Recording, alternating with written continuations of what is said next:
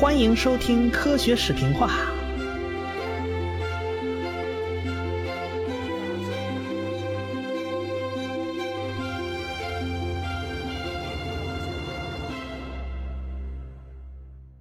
上回讲到如何测量时间的问题。既然时间是不断的流逝着，那么你就没有办法把刚刚过去那一分钟给抓回来，你也不可能把那未来还没到来那一分钟给抓过来，是吧？这两个时间没法抓到一块儿那，就没法做比较。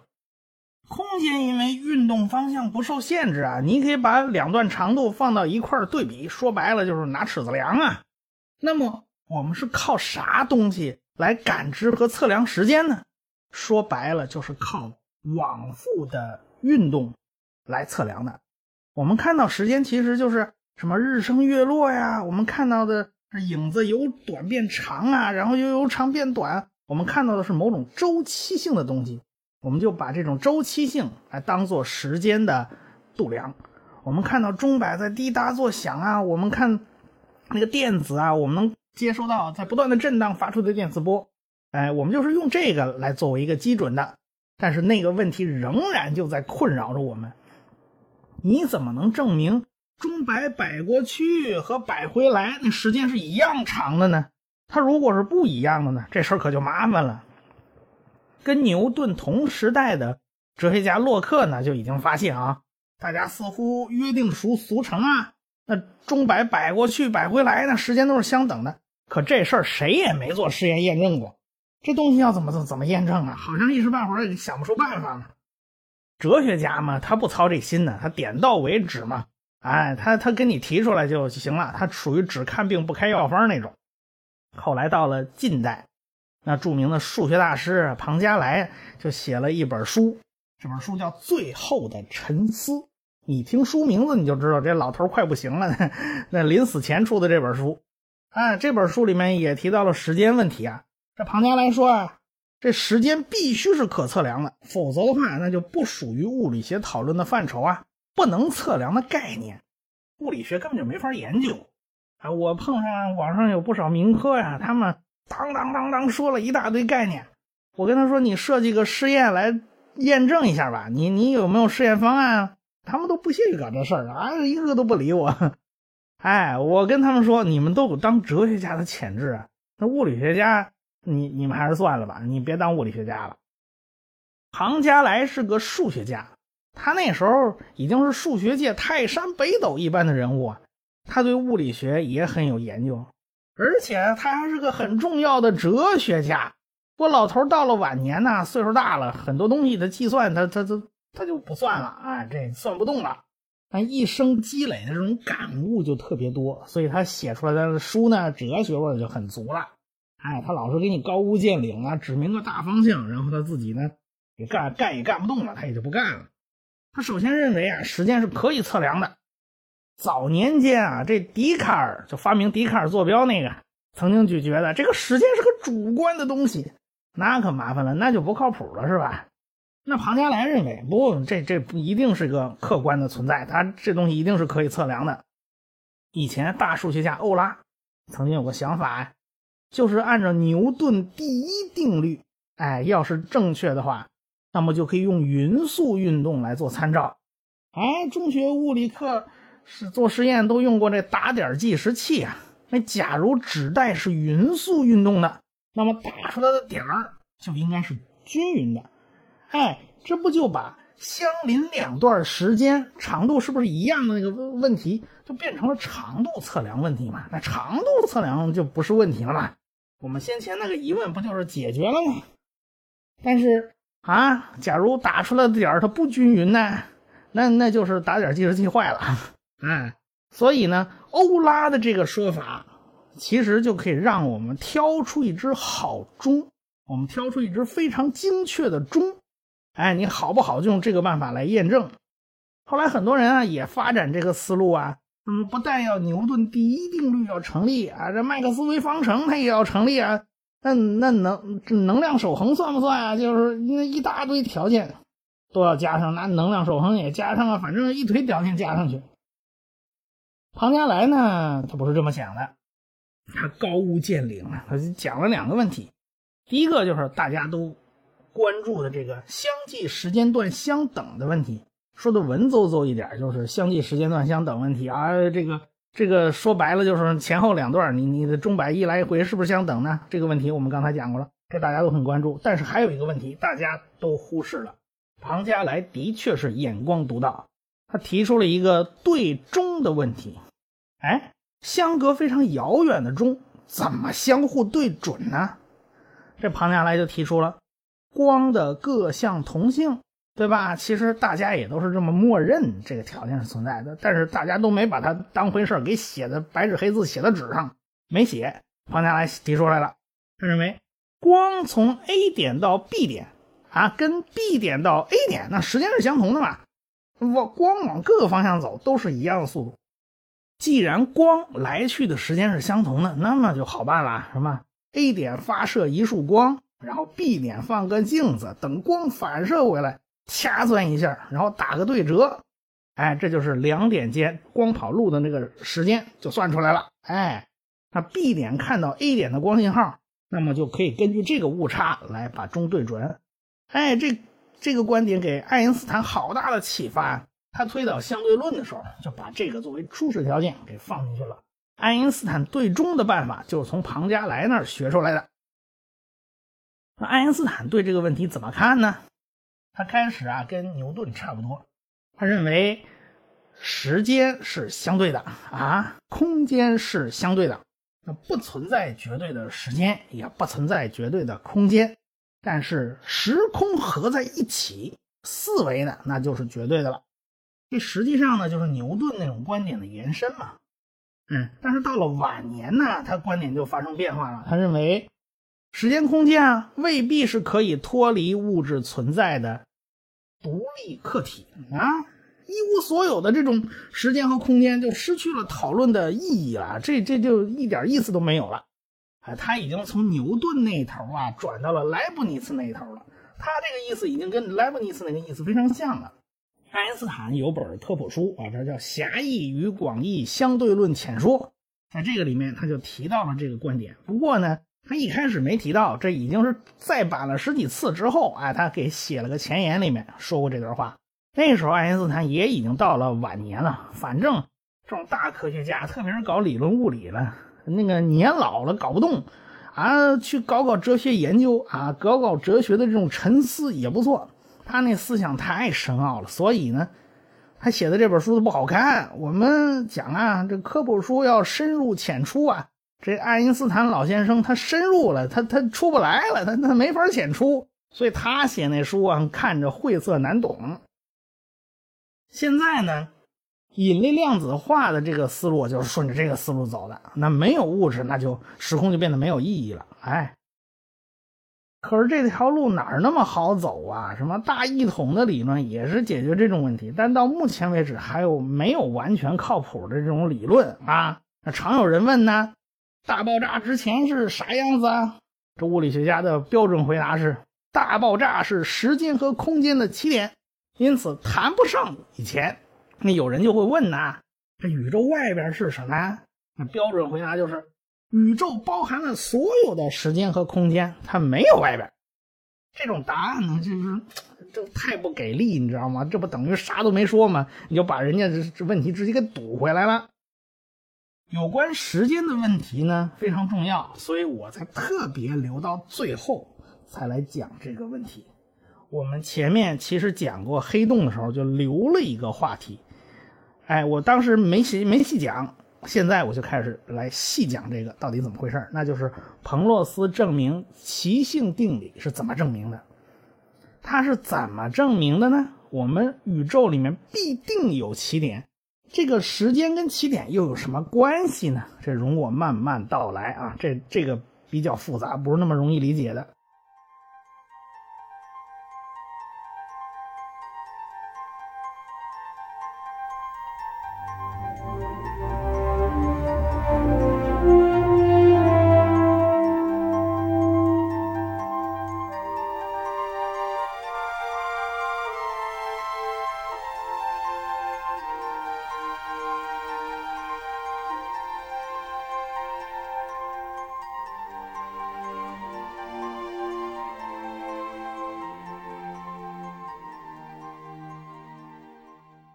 联物理学家里面，郎道是最牛的一个。可是郎道出了车祸，这脑子不行了。这诺贝尔奖委员会一看不好，这郎道要挂，这奖不能发给死人呐，那那赶紧的特事特办，赶紧给郎道发了一个物理学奖。啊，郎道又撑了几年就去世了。哎，那么苏联物理学界呢，就是利夫西斯扛大旗啊。这利夫西斯水平比郎道差啊，他们几个苏联科学家啊，一不留神就写了篇论文，说这个黑洞起点这种问题，那是因为爱因斯坦的方程太难解了，你不得不求助于对称性啊。这对称性太好了呢，因此这个所有物质啪嚓就聚到一个点上，因此才导致了这种起点的诞生。啊，这个普通的要是聚不到一个点上，那很有可能就产生不了一个起点啊。这个就是他们写的文章。要是郎道在世啊，这这恐怕恐怕就把他们直接给叫过来骂一顿。但是这郎道已经去世了，那没办法。结果这利斯西斯他们这论文一发呀，就被那个彭罗斯啪啪的打脸。这彭罗斯是怎么证明的呢？这要从宇宙的因果性谈起了。哎，这是不是佛教的因果啊？我们谈的是宇宙的因果性。要谈因果性呢，先谈测地线。所以这一集比较嗯比较抽象，这比较麻烦，我放到最后了。测地线之所以叫这个名字，因为最早是在大地测量的时候使用的嘛。地球曲面上，它不是一个平面，两点间最近的那个距离，那就是那个测地线。从上海飞到洛杉矶那航线，为啥要经过东京和那个阿拉斯加的安克雷奇呢？这看着好像很偏北吗？但是这才是最短的路程。哎，这个是地球上最短的一条线路了。在明可夫斯基的时空里面，这个测地线呢，那就是最长的线，它不是最短的线。因为明可夫斯基时空里面，三个维度是空间，一个维度是时间。正因为这时间裹在里边，因为它那个前面符号是负的，就导致了测地线反而变成了最长的线。先不管这长短吧，我们每个人呢都在时空里面不断的运动着，哎，哪怕我们蹲在地下不动，哎，时间轴上也会留下一根长长的线呢，因为时间在不断的流逝啊。假如在四维时空里面只受引力的影响，不受其他的影响，那么。我们划出的这根轨迹就是测地线，哎，测地线是包含着时间因素的。对于我们这种无法超光速的这种东西来讲啊，这条线呢，这叫测地线，也叫类时线。它的长度呢，就是我们的生命长度，也就是年龄啊。我们以前双生子祥杨佑那一集，我们讲过这个问题。假如这个宇宙中有一根啊，无始无终、长度无限的测地线存在，那么就说明这这个时间是永恒的，永远走不到头嘛，永远不会完结。因为测地线的长度就是你生命的长度，也就是时间。哎，那么你既然走不到头，那就说明时间是永恒的，也就不会完结。但是测地线是不能弯成环的，你要弯成个闭合的环，那可麻烦了，那因果性就完蛋了。因为毫无疑问呢，因是要发生在果之前呢。可是类实线要是闭合了，谁是前谁是后啊？那可就说不清楚了。因此不能出现这种闭合类实线。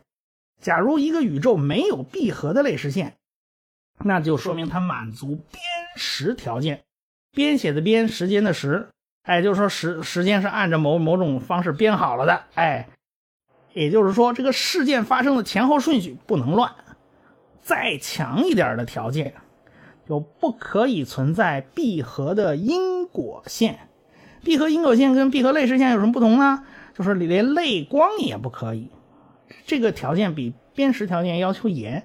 就是说，亚光速都不能回到过去。比如说，像我们，像任何运动的物体，它都不是可以不可以超光速。那等于光速行不行？比如说，光子能不能回到过去呢？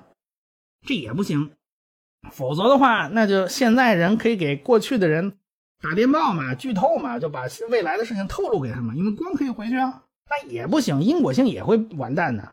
所以这个就叫做强因果条件。如果因果线不闭合，那两头挨得太近，它也不行啊。对吧？你要离得远远的，再严格一点，就叫做稳定因果条件。因为你离太近呢，受到扰动，万一一会儿它搭上了，它怎么办呢？你你不能跟那个那个呃，就破收音机似的，它接触不良，时搭时不搭，这不行。这个要求啊，稳定因果就是说，你不管怎么扰动，这两根线是始终是闭不上的。啊，最强的是要求时空整体双曲，那整体双曲就要要求就非常高了，就存在柯西面嘛。这样的宇宙，那因果性是最好的。那什么地方满足这样的因果性要求呢？那就是史瓦西黑洞，那因果性是杠杠的，相当好。那带电的黑洞就要差一点了，但是也达到稳定因果这个级别了，那也还不错。最差的是科尔黑洞，因为奇环附近可能就存在着闭合的因果性，因此呢，外边因果性还不错，里边就不行了，因果性比较差。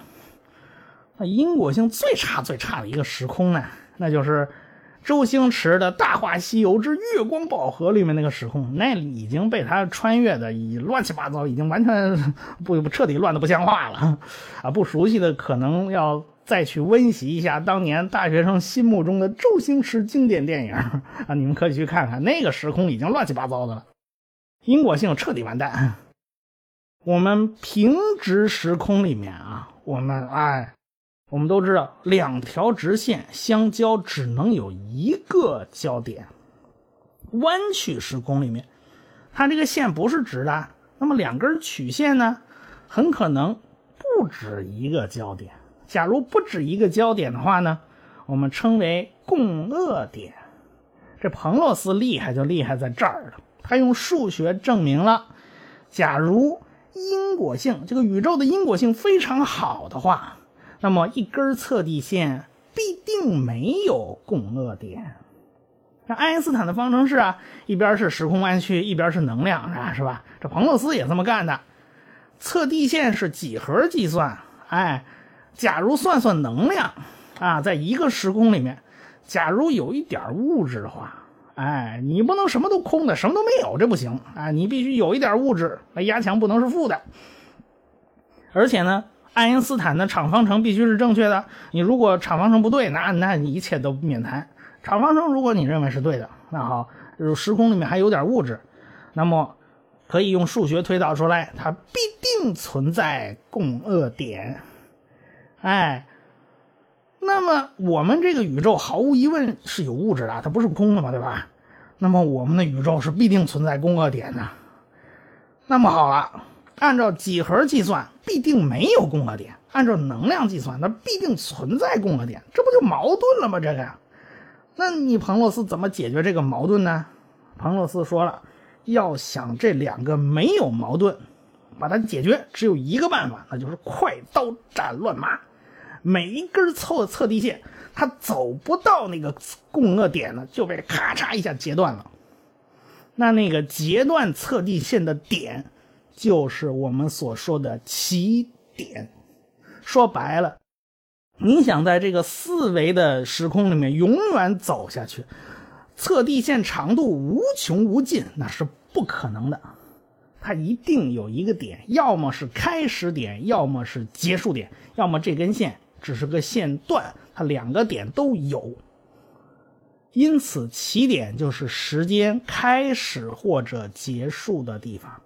彭洛斯呢，就是用这个办法证明了奇性定理。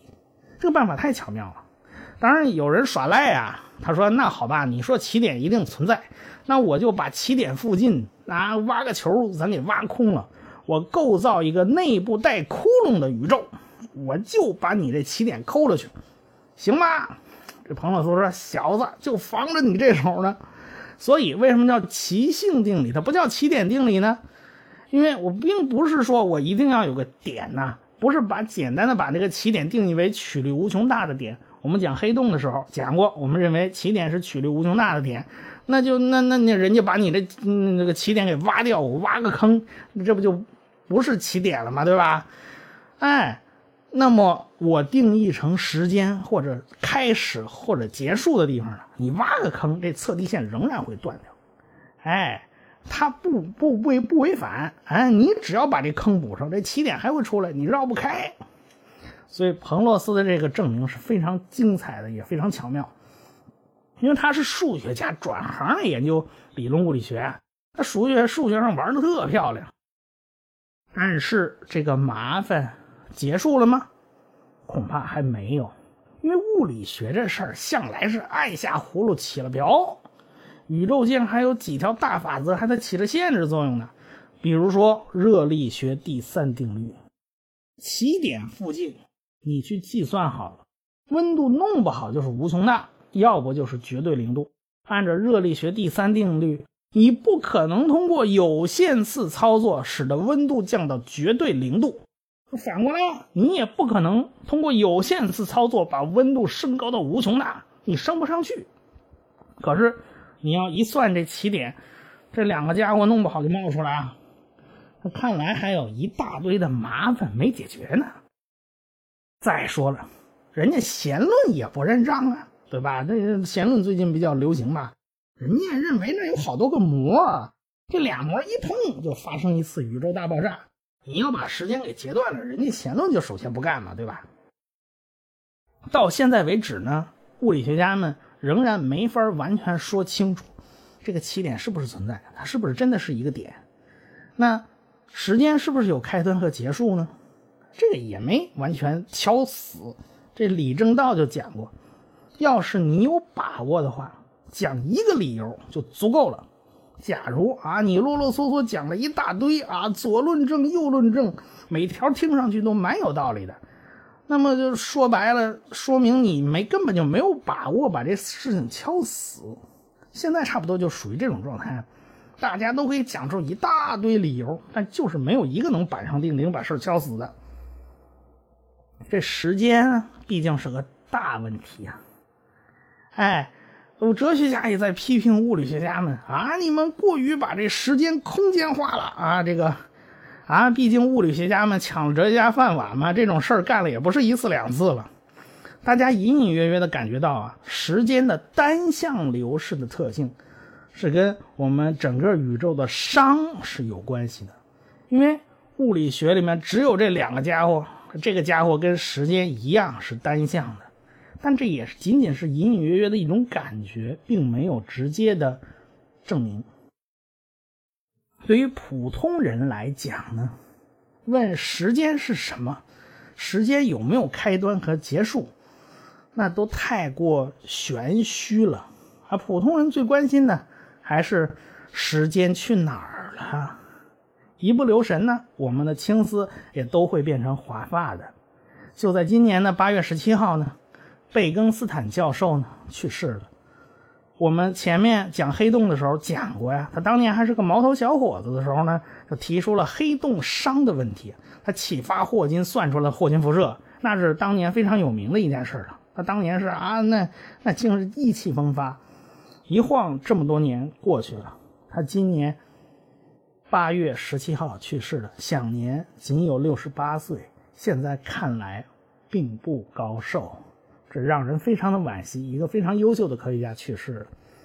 那霍金呢，也已经年过古稀了，现在还是坐在轮椅上，我们还可以看到他。他也是一个励志的传奇啊！当年说他多长多长时间内就就不行了，他已经挺了这么多年了。今年呢，还是一个特殊的年份，今年也是广义相对论诞生的一百周年纪念。哎，不知不觉。已经过了一百年了，相对论已经诞生了这么长时间了。对于那些科学做出巨大贡献的科学家们呢，我也只能尽这点微薄之力吧，把他们的故事全都讲出来，以这种方式呢，纪念那些推动科学发展而做出巨大贡献的科学家们。好了，就说这么多吧。我们这套书呢就大结局了，我们还留了一个话题啊，那就是。惯性是从哪儿来的？惯性的起因问题我们还没讲呢，这还是留到我下一部书里面，我把它讲掉。那下一部书我开讲量子力学。当然了，我要休息一个礼拜。这部书已经榨干了我全部的知识储备了嘛，现在我要去充充电上发条了。这不上发条我已经没动力了。所以到十二月份，大概十二月五号吧，我们再见。我们到时候开讲量子力学的传奇故事，欢迎大家收听。再见。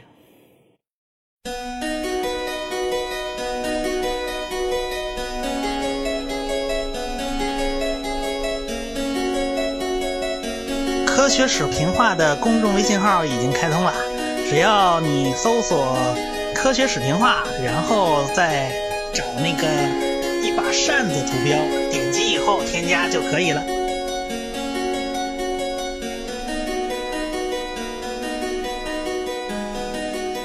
谢大家的支持与关注。